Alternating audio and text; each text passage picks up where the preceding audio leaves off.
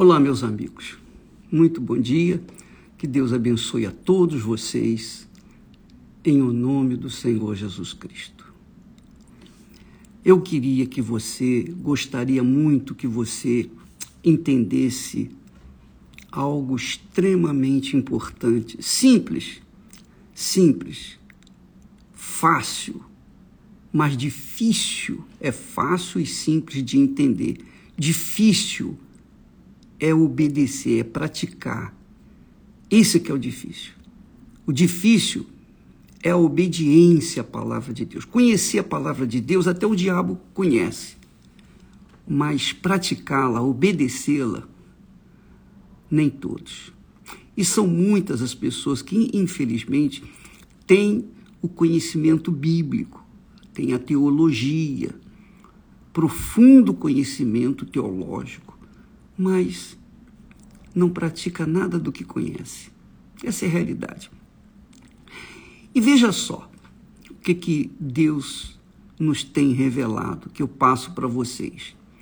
Jesus disse assim: olha só, eu sou o pão vivo que desceu do céu. Eu sou o pão vivo que desceu do céu. Se alguém comer deste pão viverá para sempre. Está vendo? Se alguém comer deste pão, viverá eternamente. E o pão que eu lhe der, o pão que eu der, é a minha carne, que eu darei pela vida do mundo. Olha só que que coisa extraordinária. Quando ele fala em comer da minha carne, obviamente os discípulos, alguns discípulos se escandalizaram.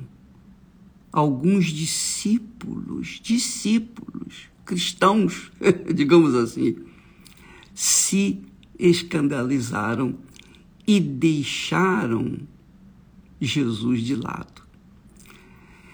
E aí vem a pergunta: o bispo, eu tenho comido o pão, a carne de Jesus, porque todas as vezes que eu participo da Santa Ceia, eu participo do pão, do corpo de Jesus. Só um pouquinho, por favor. Jesus disse assim: quem come a minha carne e bebe o meu sangue permanece em mim e eu nele. Então, você vê que muitas pessoas, pastores, ex-pastores, ex-bispos, ex-membros, ex-obreiras, obreiros, muitas pessoas estão aí. Aliás, eu diria que mais são os ex, mais são os ex, isso, ex aquilo, do que aqueles que são, que atualmente estão vivendo na fé. Infelizmente, esse é o quadro geral da igreja do Senhor Jesus nesse mundo. E a pessoa pergunta, mas por quê? Por que essa distorção? Por que que, por que, que a pessoa que comeu da carne, bebeu do sangue de Jesus, hoje é ex. Eles não comeram da carne? Comeram. Não beberam do sangue? Beberam. E Jesus não disse que quem comer da carne dele, beber do sangue dele, permanece nele e ele permanece no Senhor Jesus? Então por que, que essas pessoas desapareceram ou estão evaporando por aí? É simples, minha amiga e meu amigo. Vou responder para você. Aliás, para você também que talvez esteja na igreja, qualquer igreja, inclusive a Igreja Universal, você está na igreja, você já participou várias vezes da Santa Ceia, mas você não tem o Espírito Santo, você não foi batizada, foi selada, não foi carimbada com o Espírito Santo. E aí, você, infelizmente, vive uma vida meio lá, meio cá. Um dia você está bem, outro dia você está mal. Você é uma pessoa que tem vivido uma fé mais ou menos. Um dia uma fé na igreja, outro dia uma fé no mundo. Quer dizer, você é fraca, você não é. Aliás, é morna, como Jesus fala, né? Não é fria nem quente, mas é morna. E você está vivendo assim, você vai levando, você vai empurrando com a barriga a sua fé dessa forma, a sua comunhão com Deus. Mas aí a pergunta vem, mas não comeu do pão? Comeu. Não bebeu do cálice? Bebeu. Quantas vezes? Ih, bispo, eu não fiz nem, nem faço as contas. Como eu tam, também bebi e comi, comi do pão e bebi, e bebi do cálice. Eu venho bebendo, comendo e bebendo do cálice comendo do pão e bebendo do cálice, há 57 anos. Há 57 anos. Por que que alguns permanecem e muitos se perdem? A maioria se perdem. Justamente por isso, porque as pessoas só querem o venha a nós. Comer do pão é fácil, é só botar o pedacinho de pão na boca e comer, engolir. Mastigar e engolir. Beber do cálice é fácil. Bebe, coloca na, na boca e entorna. Fácil. Mole, mole. Como beber a água. Agora, o compromisso, a responsabilidade que envolve comer do pão do corpo de Jesus e beber do seu sangue é muito, infinitamente maior do que se imagina por aí. Por quê, ô bispo?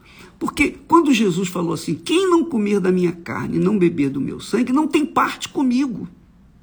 O que, que ele quis dizer com isso? Ele quis dizer o seguinte: olha, como eu dei a minha vida por vocês, eu desci do céu, eu saí, deixei o meu trono de glória, vim a este mundo podre, dei a minha vida, morri, sofri, sacrifiquei a minha vida.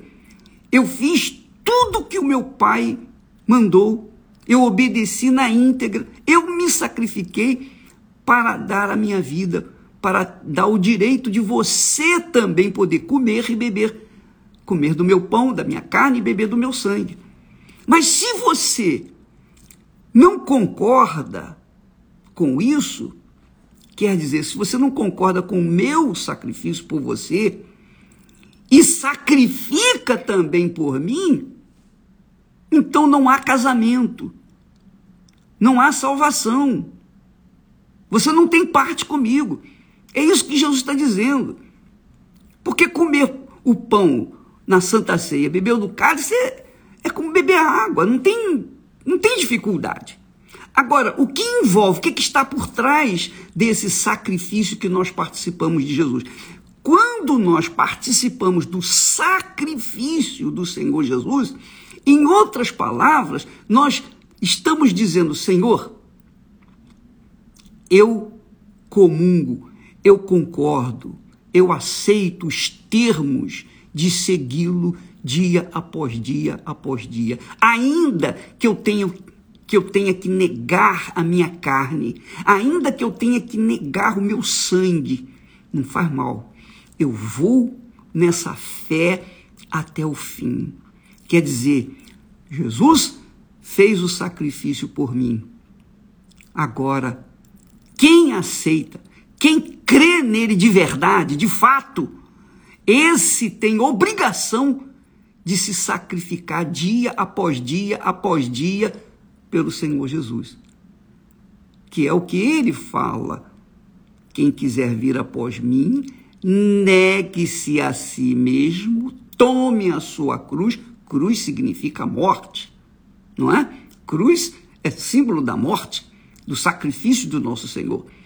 Então, tome a sua cruz e siga-me. Então, minha amiga e meu amigo, isso vem ao encontro da sua é, necessidade, necessidade de ter um compromisso de verdade com o Senhor Jesus. Não basta você dizer, ah, eu aceito Jesus como meu Senhor e Salvador e batizar nas águas, mas continuar vivendo no pecado. Não adianta. Eu posso falar isso porque nos, uh, durante os meus 18 anos, né, quando eu estava com 18 anos, com 18 anos, eu aceitei Jesus. Durante os meus 18 anos, daquele tempo, daquele ano, no 18 ano meu de vida, eu aceitei Jesus N vezes, muitas vezes. Nem me lembro de quantas vezes. E eu fui batizado várias vezes, também não adiantou nada. Eu participei da Santa Ceia, mas também não adiantou nada, porque eu era a mesma criatura, eu não tinha mudado. Eu tinha o mesmo gênio, o mesmo mau gênio, temperamento difícil. Eu continuava com mágoas da minha irmã. Eu era uma pessoa realmente difícil de se lidar. E isso mostrava que eu não tinha nada com Jesus. Eu, eu, eu fazia o que era fácil, que era comer do pão e beber do cálice. Eu ia na igreja. Eu aceitava Jesus como meu Senhor e Salvador. Eu tinha batizado nas águas. Mas eu não praticava a palavra de Deus. Esse que é o problema. Eu não obedecia. Eu não obedecia. Eu não negava a minha carne. Eu dava vazão à minha carne. Eu atendia aos caprichos da minha carne. Eu continuava aceitando a, as minhas vontades ou submetendo as minhas vontades. Então, o que, que adiantava eu, na igreja, participar do pão e do vinho e, fora da igreja, participar dos meus desejos, atender as minhas vontades, as minhas vaidades, as minhas concupiscências? O que, que adiantava isso? Que é o que acontece com as pessoas. Então, muitos. Desculpa. Muitas pessoas, infelizmente, desgraçadamente, se entregam para Jesus, batizam nas águas, participam da Santa Ceia, mas as suas vidas, o, seu, o, o interior delas continua o mesmo. Elas continuam atendendo os caprichos da carne. Elas, continuam, elas não querem carregar a cruz, a não ser que seja uma cruz pequenininha pendurada no pescoço. Aí essa cruz todo mundo pode carregar. não tem problema, não é? Ninguém quer seguir o Senhor Jesus. Essas pessoas não querem seguir Jesus. Então, por isso, Jesus não permanece nelas, muito menos elas em Jesus. Não há casamento. não há casamento. Entende, minha amiga e meu amigo? É, é, é, tão, é tão fácil de entender isso, difícil é praticar. O difícil é praticar. Para mim, explicar não é difícil. Difícil é levar as pessoas a essa prática. Você entregou sua vida para Jesus. Você já foi no altar, chorou, cantou, aquela, aquele hino bonito, emocionante, você até chorou. Eu chorei também. Mas não havia prática daquela fé. É isso que Jesus está falando. Ele diz: Eu sou o pão vivo que desceu do céu. Se alguém comer deste pão, viverá para sempre. E o pão que eu der é a minha carne, que eu darei pela vida do mundo.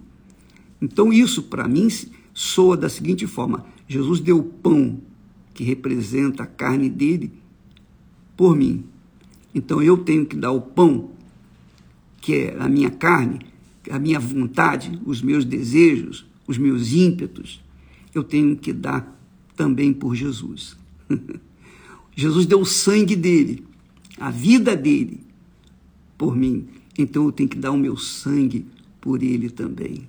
Não é o sangue que salva vidas, não é o sangue que as pessoas doam, e há pessoas que necessitam do sangue. Tem gente que precisa fazer transfusão de sangue, etc, etc, etc, justamente porque sangue, no sangue está a vida. Então, quando a pessoa dá o seu sangue para outra pessoa, faz transfusão de sangue, dá sangue, doa sangue, ela está dando da vida dela para aquela pessoa que recebeu o sangue. Ora, quando eu dou o meu sangue, quer dizer, minha, o meu desejo, a minha vontade, a minha fé, quando eu coloco todo o meu coração, todas as minhas forças, todo o meu sentimento, tudo que eu penso, tudo eu coloco em Jesus, então eu estou dando meu sangue para Ele. Assim como ele deu o dele por mim, eu dou o meu por ele. E assim há um casamento entre nós, ele e eu, eu com ele. E aí tornamos-nos um só espírito, que o, o apóstolo Paulo fala. Aquele que se une ao Senhor é um com ele. Então, minha amiga, meu amigo, não tem essa de da pessoa assim, ah, a minha, a, a, Jesus disse, a, a minha graça te basta. Então, a, a graça de Deus me basta. Não, não basta não, não basta não. A graça de Deus não é suficiente. Ela tem que ser acompanhada pela fé. Paulo fala isso lá em Efésios. A pessoa é salva pela fé, mediante. Aliás, a, a pessoa é salva pela graça, mediante a fé, por meio da fé. O próprio Deus fala: o meu justo viverá pela sua fé. Isso lá em Abacuque. Mas lá em Hebreus ele fala: o meu justo viverá pela fé. Quer dizer, é pela fé. É pela fé que nós somos salvos. A fé envolve sacrifício. Não existe fé sem sacrifício. Pergunte ao católico se existe fé sem sacrifício. O, o católico faz sacrifício. E, na, lá no Rio de Janeiro tem a Igreja da Penha, que há pessoas que sobem aquela escadaria de joelhos. Duvido, pergunte aos macumbeiros se há, é, digamos, fé sem o sacrifício. Eles sacrificam bois, animais, sacrificam tudo. As pessoas sacrificam, as religiões exigem sacrifícios. Os indianos não comem carne, não comem carne de espécie alguma. Eles sacrificam a sua vontade por conta da sua fé. Então não há nas religiões nenhuma religião que não haja sacrifício pela sua religião ou pela sua fé. A fé envolve o sacrifício. A fé envolve o sacrifício. Abraão, quando Deus falou com Abraão: Abraão, eu quero seu filho. Leva-o lá no Monte Moriá e sacrifica-o. E Deus estava provando a obediência de Abraão, provando a fé de Abraão. Mas aí você fala, ô bispo, Deus não sabia que, que Abraão ia passar, por que, que ele provou? é isso mesmo. Deus sabia que Abraão ia passar no teste, na provação. Mas Deus queria deixar um exemplo de fé para nós. Por isso ele também fala: olhai para Abraão. É a fé que agrada a Deus é a fé abraâmica. É aquela fé sacrificial. Se não houver esse sacrifício da fé, não há fé. Simplesmente não há fé. A fé obriga o sacrifício. Duvido que alguém faça um ato ou tome um ato de fé que não envolva o seu sacrifício. Até mesmo na fé natural, que nós falamos esses dias, a fé natural exige o sacrifício. Você quer passar, você quer se tornar um bom profissional, você tem que entrar numa faculdade, você tem que estudar, você tem que ser um bom aluno e você tem que passar para que então você venha a ser um bom profissional e venha ganhar muito dinheiro. A mesma coisa é com respeito à fé sobrenatural. Para a gente alcançar a vida eterna, que é a salvação eterna, para a gente receber o Espírito de Deus, o Espírito da glória de Deus, nós temos que entregar toda a nossa vida. Isso é fé. Você entrega a sua vida para alguém que você não vê, não toca, não sente, mas você crê de todo o seu coração, com todas as suas forças, de toda a sua alma, com todos os seus pensamentos. Então é assim, vida por vida. Jesus deu a vida por mim, mas eu tenho que dar a minha vida por ele. Essa é a realidade. E se não, não houver esse sacrifício de ambas as partes, ele já fez o dele. Mas se não houver esse sacrifício também da minha parte, então não há casamento. Que é o casamento, o matrimônio normalmente. Esté e eu vamos fazer 50 anos de casados. Nós fazemos sacrifício um pelo outro até hoje e vamos continuar fazendo por toda a vida que vivemos aqui nessa terra. Um vai fazer um sacrifício pelo outro. E se por acaso um de nós ir na frente, então a gente vai ficar como se diz, perdido, porque nós não temos com quem sacrificar ou para quem nos sacrificar no caso do casamento. Então, amiga e amigo, o, o casamento com Deus envolve. Na Santa Ceia, nós temos ali uma cerimônia de casamento, de lembrança, de memória do que Jesus fez. Fazer isto em memória de mim. Quando vocês comerem desse pão, beber desse, beber desse cálice, não se esqueça, isso é em memória de mim, o que, o que eu fiz por vocês e que vocês têm que fazer por mim. E se não houver essa correspondência, essa concordância na prática, não há casamento. O pão da Santa Ceia não deixa de ser um pedacinho de biscoito e o suco de uva não deixa de ser um suco de uva. Essa é a realidade. Pense nisso, minha amiga, e avalie, pese, medite, faça um exame introspectivo da sua vida, da sua fé, para ver aonde é que você está falhando. Deus abençoe em nome do Senhor Jesus. Ah, não se esqueça, jejum de Daniel a partir desse domingo, hein? De sábado para domingo, meia-noite, então começa o jejum de Daniel, tá bom? Deus abençoe em nome do Senhor Jesus. Amém.